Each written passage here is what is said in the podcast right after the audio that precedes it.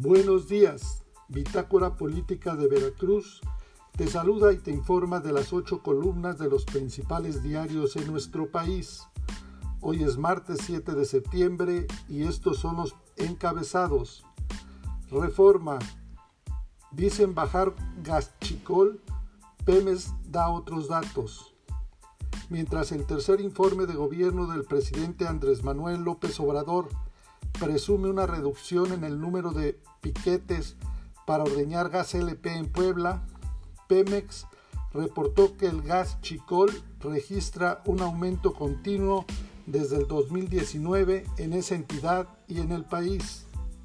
El Universal chocan 382.371 migrantes con muro militar de la 4T durante la administración del presidente Andrés Manuel López Obrador de enero de 2019 a julio de 2021, al menos 382.371 migrantes, principalmente centroamericanos y caribeños, han sido detenidos por personal de la Guardia Nacional, Ejército, Armada e Instituto Nacional de Migración al no comprobar su estancia legal y ser llevados a estaciones migratorias.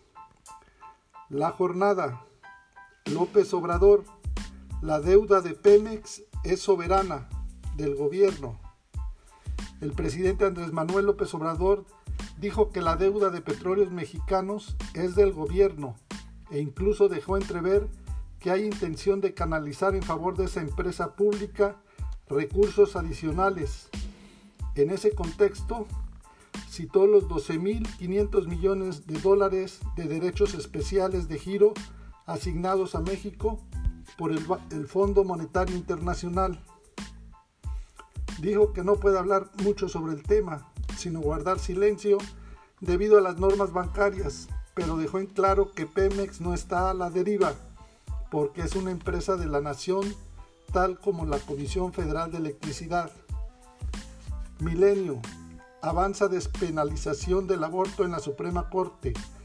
La Suprema Corte de Justicia de la Nación se perfila a declarar inconstitucional la prohibición absoluta de la intervención del embarazo en su etapa inicial y por reconocer el derecho que tienen las mujeres a decidir sobre este tema, propuesta que de aprobarse tendrá efectos generales en todo el país, por lo que no podrán ser penalizadas.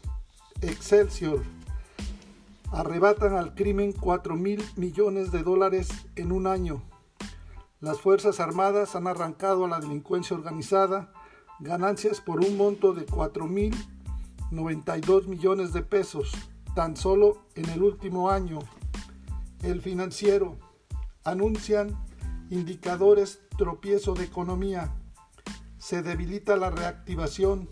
Ven aún buena perspectiva, la actividad manufacturera en México presentó un débil desempeño en julio, muy por debajo del reportado en meses previos, aunque prevén siga al alza.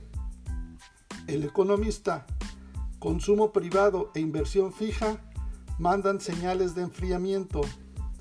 El repunte de contagios de COVID, de la inflación y la incertidumbre política lastraron la demanda doméstica en junio pasado, según se vio a través del efecto de sus dos principales componentes, el consumo privado y la inversión física.